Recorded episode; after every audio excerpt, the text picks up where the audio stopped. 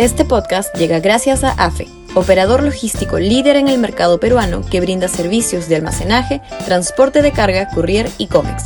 Los puedes ubicar en www.afe.pe.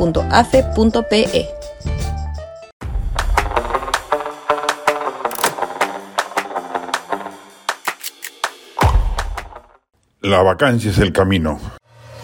Sudaca, Perú.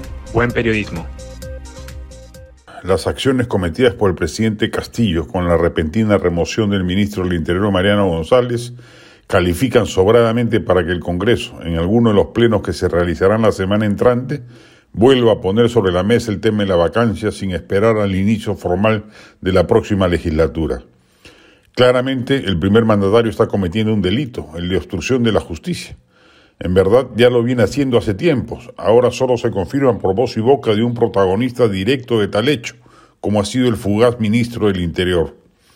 Removió al procurador Soria, a la jefa del INPE, obstruye diligencias fiscales, recusa al fiscal que ve su caso, pide la nulidad de la investigación que ha abierto la nueva fiscal de la Nación, Patricia Benavides, le da un portazo en la cara a la comisión investigadora del Congreso y finalmente echa de mala manera al ministro que, con la conformación de un excelente comando policial, auguraba buenos resultados en la captura de los prófugos Juan Silva, Bruno Pacheco y sus sobrinos, quienes seguramente, puestos tras los barrotes, iban a acogerse inmediatamente a la colaboración eficaz y muy probablemente involucrar al mismísimo mandatario, que de otra forma no tendría tanto temor de que así ocurra como se aprecia se impone la vacancia presidencial.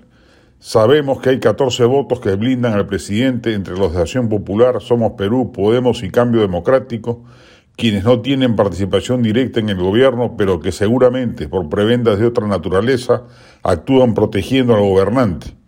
Pero en circunstancias extraordinarias como las que se viven en estos momentos, es hora de ponerlos en entredicho. Quizás no prospere una vez más la vacancia, pero serviría al menos para colocar los reflectores en los topos parlamentarios que el Ejecutivo se ha agenciado y que la opinión pública les preste mayor atención. Por ejemplo, no votando por Daniel Urresti de Podemos a la alcaldía limeña. Que un ministro diga que no tiene ninguna duda de que el presidente está comprometido en actos de corrupción es grave.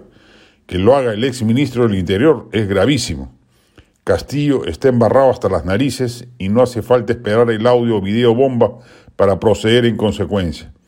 El país, la democracia, el Estado, la economía y la sociedad en su conjunto agradecerán que este sujeto salga lo antes posible por la puerta falsa de Palacio.